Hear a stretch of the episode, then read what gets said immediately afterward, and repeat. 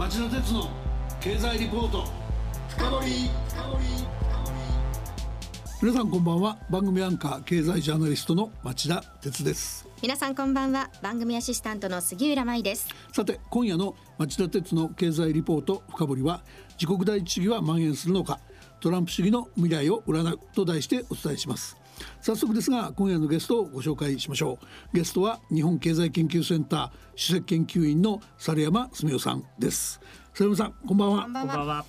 えー、猿山さんのこの番組登場は10月11日に続いて早くも、えー、今回で2回目になります。ご多忙にもかかわらずこの番組にバナーを配して、えー、ご出演いただき本当にありがとうございます今夜のポイントは世界で進む自国第一主義はアメリカ大統領として得意な存在に移っているトランプさんの専売特許でも何でもなく世界レベルで進む第4次産業革命もしくは経済のデジタル化の副作用産物であり一時的な現象にとどまらず高級化しかねないといったことになるのかと思います。そういった意味では、えー、昨日が期限だったイギリスのブレグジット。EU 離脱にも大きな示唆があったと思うので後ほどそのポイントも伺えると期待しています。サラムさんよろしくお願いします。よろしくお願いします。今夜もホットなテーマですね。それでは CM の後町田さんにじっくりインタビューしてもらいましょう。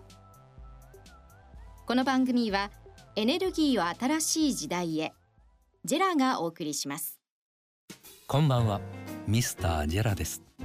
金曜23時。皆さんいかがお過ごしですか？え？私ですか？私は今発電しています。どういうことかって？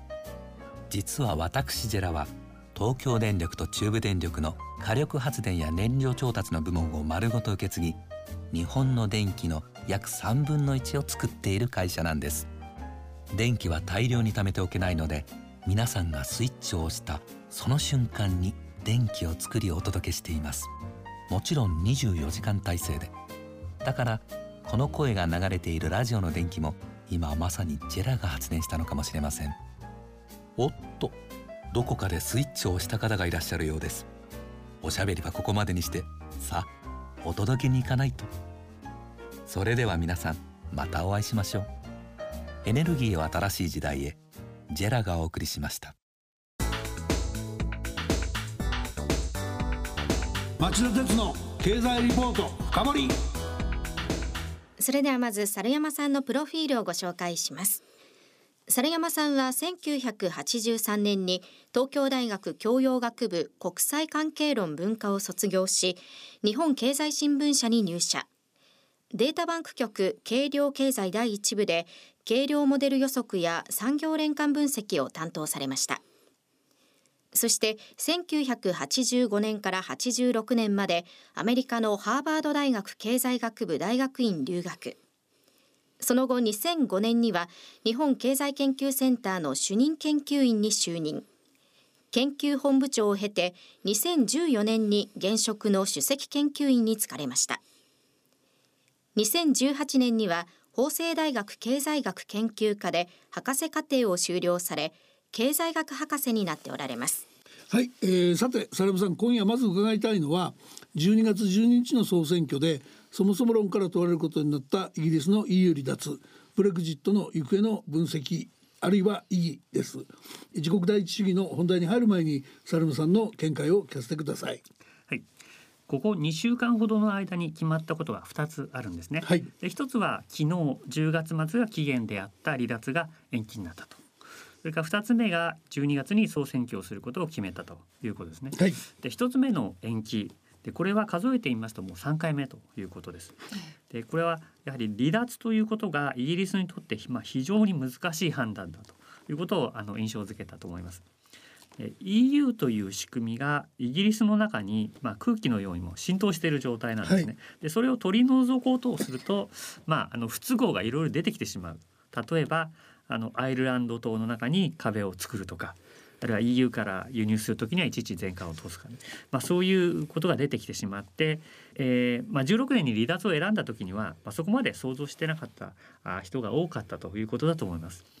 ただし、まあ、あの一度国民投票で決めたことなので、まあ、これ非常に重い事実だということですね。それからまあ今もってその強硬な離脱論者も相当数いるということなので撤回もできないとですから進むも引くももうどちらにも動けないという膠着状態だと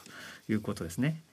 その意味で12月に総選挙をするということですから、まあ、国民の皆さん改めて判断してくださいということでこれがまあ大きな転機になるのは間違いないと思いますね。はい、えー、それでは本題というか自国第一主義は蔓延するのかという今日の番組タイトルに話題を移したいと思います。そもそも自国第一主義はアメリカのトランプ大統領の専売特許でも何でもないと。もっと大きな経済社会の構造変化が背景にあるんだよっていうのがサレムさんのご主張ですよね。その内容をお話しいただけますか？そうですね。でその自国第一主義が湧き起こっている根底にですねぱりデジタル化とグローバル化という大きなまあ変化があるとでそれがまあ人々の雇用をまああの危うくしているということだと思います。でまあ、その2つともですね、まあ、あの経済成長を高めて生活を豊かにするというふうに、まあ、理解されてきたわけなんですけれどもで、まあ、その2カ国ともですねある意味それに成功した国ということだと思います。はい、まあ、アメリカは IT 産業が、まああのえー、伸びていますしイギリスは金融業が強いということですよね。ただその影の部分として、えー、その繁栄の果実がですね国民に行き届かずかえってあの仕事や生活が不安定になってしまっている、まあ、そういう層がいるということが、まあ、現実としてあると思います。で特徴的なのが製造業の縮小という現象なんですね。ですよねでその2カ国ともその点があの共通して見えています。はい、で製造業というのは例えば高校を出て真面目に働いていればまあ、一定の昇給や年功制で、まあ、安定した生活があの送りやすかったと、まあ、そういう仕事だったんですね。はい、でそれがそのグローバル化ということで中国で作って、えー、輸入した方が安いですとかあるいは工場にオートメーションを導入すれば、まあ、楽に作れるということで、まあ、そのグローバル化もデジタル化も、まあ、製造業の雇用を奪ってきたということなんですよね、うん、ただ歴史的に見ると先進国って製造業の雇用が減ってサービス業で吸収するっていうパターンだったじゃないですか、はい、なんで今回それできなくなっちゃってるんですかね。まあ、ブルーカラーの人たちが、まあ、転職先として選ぶサービス業というのは、まあ、概して賃金が低いんですね。はい、でかえって生活があの苦しくなってしまうケースが多かったということだと思います。でアメリカでは2000年から2010年までの10年間で製造業の雇用が3割以上減りました。強烈ですね。でその時期にですね同時に起きていたのが白人層のまあ、寿命が短くなると、えー、えー、まあ、それほどの年齢に達していないうちにまあ亡くなってしまうと人が増えたということですね。えー、それのまあ背後にはまあ生活が苦しくて、えー、薬物とかアルコール中毒で命を落とす人があのかなりいたということが分かっています。はい、ですからアメリカは明らかにその豊かさの共有に失敗していたということになると思いますね。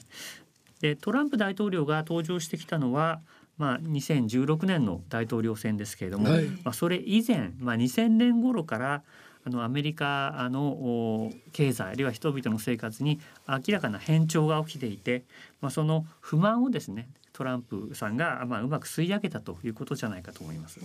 うん、でもそこまで格差が深刻で生き死に関わっているとすると自国第一主義っていうのは、えー、簡単にはなくならないですね。そうですね。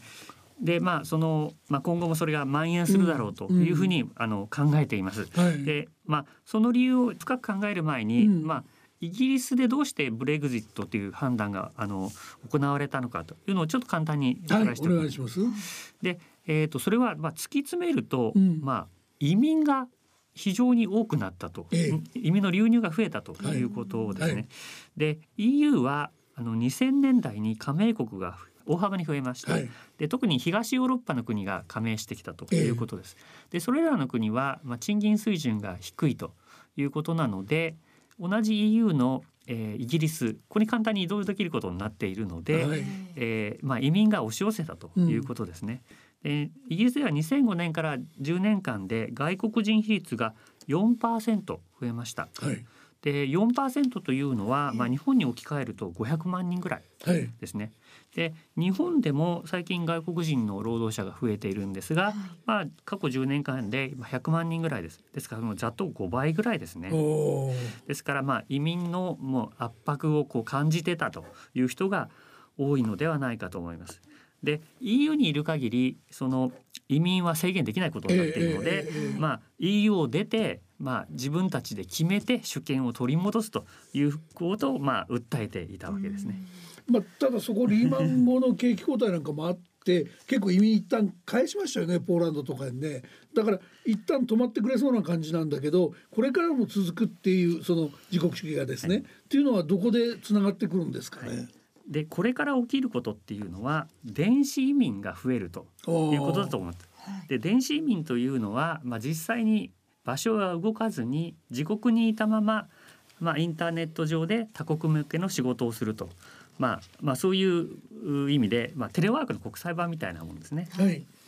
でそこで、まあ、今後あの確実に起きそうなのが自動翻訳の進化ということです。でそうしますとでなおかつその、えー、といろんな言語の間で、えー翻訳が自由になってきますと、えーまあ、アメリカの仕事をブラジルに出すとかあるいはあのアフリカに出すとかアジアに出すとかいろんな、まあ、あの組み合わせができますし、ええ。まあ、それがアメリカだけではなくていろんな国でも起きてくるだろうというふうに思われるわけですね。ああいうのって昔英語のわかるイスラエルの人にアメリカから出してるって言ってたけどそこの言語が英語でなくてよくなるってことですね。そうですよね。うん。はい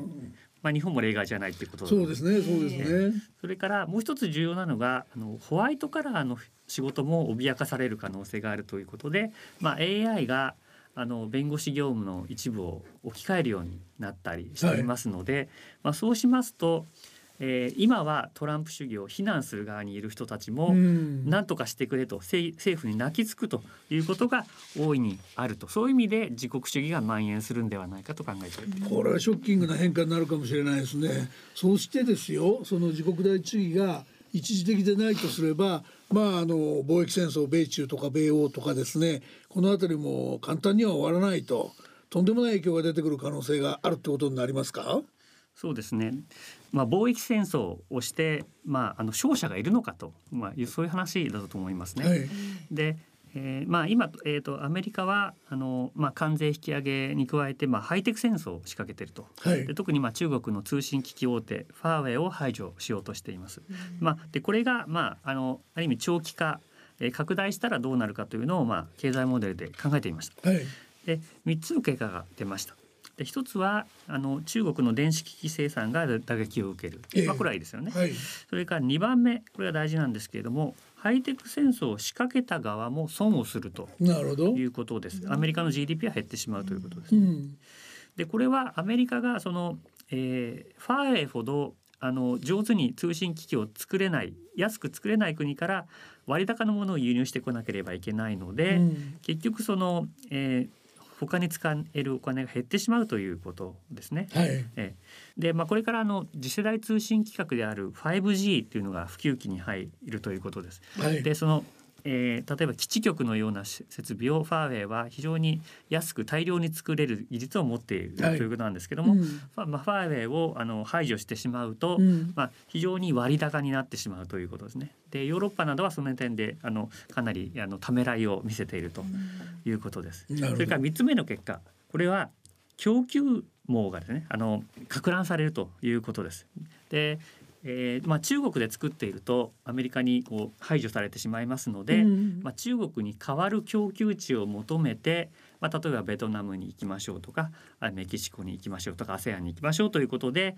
脱中国っていうのが起きるだろうということ、でこれが、まあ、数十兆円規模で起きる可能性もあるということで、まあ、それがそのやはり、えー企業には相当の負担になってくるだろうということだと思います。なるほどね。あの中国からですよ製造業がその撤退してよそに移った場合ですけどもアメリカの経常収支赤字削減赤字縮小っていうことにはならないんですかね？そうですねで貿易戦争でははいアメリカの経常赤字は縮小しないというのが、あの我々の答えです。なるほど。で、えーなぜかということなんですが経常収支は、えーまあ、経済学で考えますと国内の貯蓄から投資を引いた差額に等しいという関係があります。でそうしますとアメリカは巨額の財政赤字を出しておりまして、まあ、これはまあ長期化する可能性があ強いと見ているんですけれども、まあ、財政赤字というのは貯蓄を減らす要因ですので、うんまあ、その是正がないとアメリカの赤字はあのなくならないということですね。ですから関税を引き上げても仮に拠点がいろいろ移ったとしてもアメリカの赤字構造は変わらないだろうということででそうしますとですね一つ重要な点としてあの考えられるのがアメリカの指導者がそれを口実にして、まあ、貿易戦争をやめないだろうということが予想されるわけなんですね。どうやら日本は身を挺してでもやんなきゃいけないシナリオまあその自由貿易のところだと思うんですけどそういう結論になっていくんですかね。はい、で今あのお話ししたように、うん、保護主義に走っても結局いいことはないということですね。えー、でそのためにはあの2つ重要なことがあるというふうに考えています。はいはい、で日本がまあ自由貿易を守る砦になるっていうことですね。であの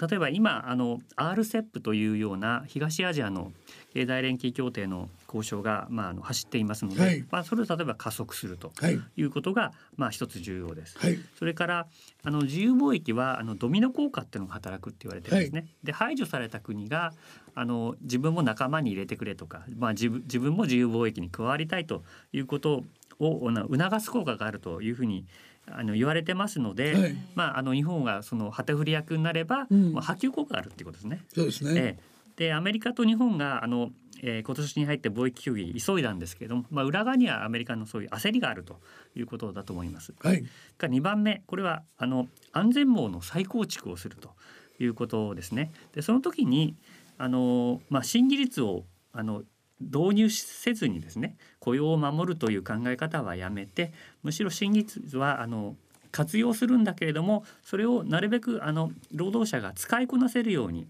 えーまあ、学び直しですとか転職を円滑にするとか、まあ、そういう対策があの求められるとでそれがひいてはあのトランプ主義の台頭をあの防ぐ防波堤になるんじゃないかなというふうに思いますね。町田鉄の経済リポート深掘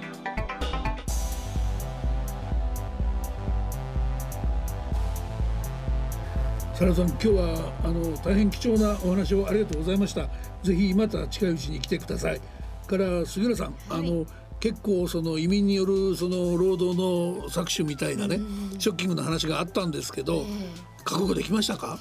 そうですねかなり厳しいお話多かったんですが、まあ、こうした世界の動きの中で日本がまあどういう方向へ向かうのか、まあ、難しいところではありますけれどもこの自由貿易でイニシアチブを取っていけばまた変わっていくのかなと期待も持てますよね。そうですねあの、まあ、経済学では本当に自由貿易が大切なので、そこのところをやっぱりよく頭に置いて行動したいなと思いますよね、選挙とか含めてね。そうですねリスナーの皆さんはどうお感じになったでしょうか。来週は日本経済研究センターの小野寺隆首席研究員にご登場いただき、えー、タイドルの遠近行レートは108円。実勢はやや円安かというタイトルで外国為替市場の分析を、えー、していただく予定です。それでは皆さんまた来週。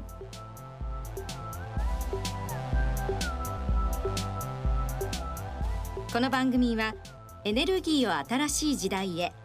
ジェラがお送りしました。